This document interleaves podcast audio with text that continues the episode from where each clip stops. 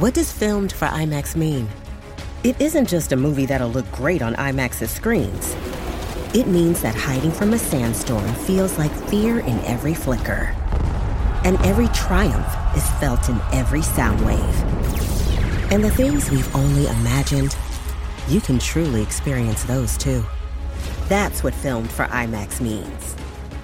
Get tickets to experience Dune Part 2 now and IMAX's exclusive expanded aspect ratio. Sobra corona de estos reyes de oro y no de cobre. Molúsculos reyes de la punta, molúsculos reyes de la punta, molúsculos reyes de la punta, molúsculos reyes de la punta, molúsculos reyes de la punta y ya está. Número uno, Puerto Rico, Orlando, Kissimmee, toda la Florida Central, la Mega de PR. El correo de nuevo son 95, líder en varias de diversión aquí en Orlando. Esa es la que hay. Estamos en medio de la canción del millón. Somos la emisora oficial de la canción del millón. 8 de la mañana, 12 del mediodía, 4 de la tarde, 5 de la tarde, dinero cash para ti. Ahora mismo la canción que está corriendo, yo te la di hace par de segundos, así que bien pendiente. La cuarta llamada, 833-694-9495, es la que participa. Y también, desde la I-40 a esta hora, te voy a estar dando un código que lo vas a textear para que participes en el concurso donde te puedes llevar unas vacaciones para Walt Disney World Resort. Así que nuevamente el corrido del Nuevo Sol 95 en tu radio. Así que desde las 40 de esta hora, ¿ok? Estoy con Ali, estoy con Pam, estoy con Mario Alegre, que nos pone al día en el cine y también en el streaming. Mario, buenas tardes, ¿qué es la que hay? Mario. Saludos, ¿cómo estamos? Buenas Epa. tardes, ¿todo bien? Bien, ¿y tú? ¿Qué es la que hay, caballito? Pues todo tranquilo, aquí para hablar de los estrenos de la semana tenemos dos, uno para, para cine y otro para televisión. Vamos a empezar con el que se puede ver aquí en Puerto Rico y en Estados Unidos, que es Gran Turismo. Esta es, no voy a decir que es la adaptación de un videojuego, pero sí está inspirado por una historia detrás del videojuego. Gran Turismo es un juego que salió en el 1997 y desde entonces ha sido muy, muy popular. Es un simulador de carrera de carros y en el 2006, esta es la parte de la historia verídica, en el 2006, eh, Sony y Nissan crean esto que se llama el GT Academy, que era una academia para reunir a los mejores jugadores de Gran Turismo del mundo, ponerlos a competir y los ganadores pues iban a esta academia donde podían aprender a conducir un carro de carreras de verdad con miras a que quizás, si estuviesen lo suficientemente duros, pues pudiesen competir en las carreras profesionales de alrededor del mundo. Pues resulta que en el 2011 este chamaco de 19 años de Gran Bretaña logró ganar y logró entrar a competir profesionalmente. Y entonces esta película está adaptando lo que es la historia de él como tal, tomándose por supuesto pues ciertas libertades sobre qué pudo y no pudo hacer una vez se convirtió en un profesional, pero lo que importa aquí en realidad es que la película funciona, o sea, es, es una trama que está repleta de clichés, clichés vistos en múltiples películas de deportes y de competencias, pero son clichés que está utilizando la película en este caso como gasolina para funcionar. No hay nada que los vaya a tomar por sorpresa, pero en realidad la trama está bien chévere, sobre todo en esa segunda mitad donde pues brillan las carreras de carro que están muy bien eh, realizadas y muy bien filmadas. Y para hacer una película basada en un videojuego, que no son exactamente las películas que mejor fama tienen en Hollywood, yo me sorprendió lo complacido que salí de esto y me la disfruté un montón.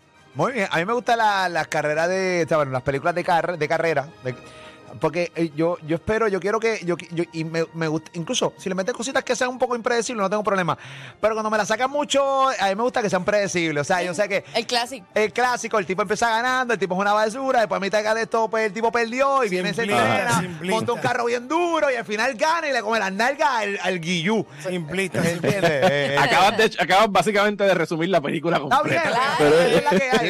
Eso siempre me- pasa. sí, me gusta, pero me gusta, ¿entiendes? Me, me, gusta, ¿entiendes? Porque quiero ver a- al Guillú este, acabado. Aplastado, aplastado. Aplastado el Mira, Guillú. mira a Helvi, que sin goma ganaba. Era para allá, ¿entiendes, caballero? Ahí está, esa es la que hay. Inspirada en una historia real. Sí, sí, eh, definitivamente. Inspirada en la historia real del, del muchacho este, sí. O sea, inspirada, pero inspirada como que ahí con Sharpie y subrayada. Claro. Porque no, no- no lo hagan ahora. Después de ver la película, pues si quiere vayan Google y busquen el nombre del muchacho y averiguan cuál es la verdadera historia de, de él. No, no se dañen la película antes. Muy bien. Bueno, ¿qué más tenemos, Mario? Bueno, lo otro que estreno, esto es un estreno exclusivo de Puerto Rico, eventualmente llegará a Estados Unidos, es el estreno de la película puertorriqueña La Pecera. Este es el primer largometraje de la directora y guionista Glorimar Marrero Sánchez y está prote- protagonizado por Isel Rodríguez, que aquí en Puerto Rico conocemos mayormente. Por su participación en Teatro Breve, es una de las housewives eh, del sketch muy famoso de ese colectivo. Y aquí, por lo menos a quien nunca la haya visto en las tablas, en las obras pues más serias que ha interpretado, eh, es posiblemente el papel más dramático que la van a ver hacer en su vida. Es un Y creo papel que se ganó bien- premios y todo. Sí. la, sí, la película estuvo corriendo por los festivales desde enero. Yo tuve el chance de verla cuando se estuvo exhibiendo en Sundance en enero y la volví a ver esta semana para poder redactar la, la reseña. Y la actuación de Isabel Rodríguez es muy poderosa, bien comprometida y bien valiente. Ella está Ella es muy interpretando buena. a una, está interpretando a una puertorriqueña que está padeciendo de cáncer, un cáncer ya en su etapa terminal, y decide tomar control de lo único que puede tomar control en esa etapa de, de su vida, que es decidir cómo y dónde, eh, dónde y cuándo morir, cómo y dónde, no, no cuándo necesariamente. Así que regresa a su isla natal de Vieques a pasar ahí su- sus últimos días junto a su mamá. Es una película, pues, como podrán escuchar por la trama, bien pesada, fuerte. no que esté exenta de, de- de sus momentos de, de esperanza, pero que en realidad está sirviendo de, de reflejo a lo que sería el, el cáncer del coloniaje. O sea, es una película que está haciendo unas condenas muy duras acerca de, de cómo se vive en Vieques, del abandono que hay ahí por, por parte del gobierno estatal, del gobierno federal, de cómo sabemos que estas personas, o sea, hay un índice de, de padecimiento de cáncer mayor en esa isla. Así que el personaje de Isel, en cierta forma, está sirviendo como un reflejo de lo que está sucediendo en, en esa islita. Y pues lo hace muy bien, lo hace de una manera bien contundente, diciendo muchas verdades que hay que decir a toda voz de cómo pues nuestro estatus colonial nos mata poquito a poco todos los días y de diferentes maneras. Definitivamente, no hay duda de eso. Así que, y también, obviamente, una película de aquí y Exacto. de PR. Eh, y soy fiel creyente que hay que apoyar, eh, hay que apoyar, pero no necesariamente porque sea de Puerto Rico, es que es un gran producto. Exacto, es de calidad. Definitivamente, esa es la que hay. Ay, ma- Mario, ¿dónde la Tremenda gente- película. Tremenda película. Mario, ¿dónde la gente te puede conseguir, caballito? Bueno, pueden leer mis reseñas de ambas películas que acabo de mencionar en proximatanda.com y me encuentran en Twitter e Instagram como Mario Alegre. La El duro, el bestia, duro. ¡Rompe! ¡Díselo, player!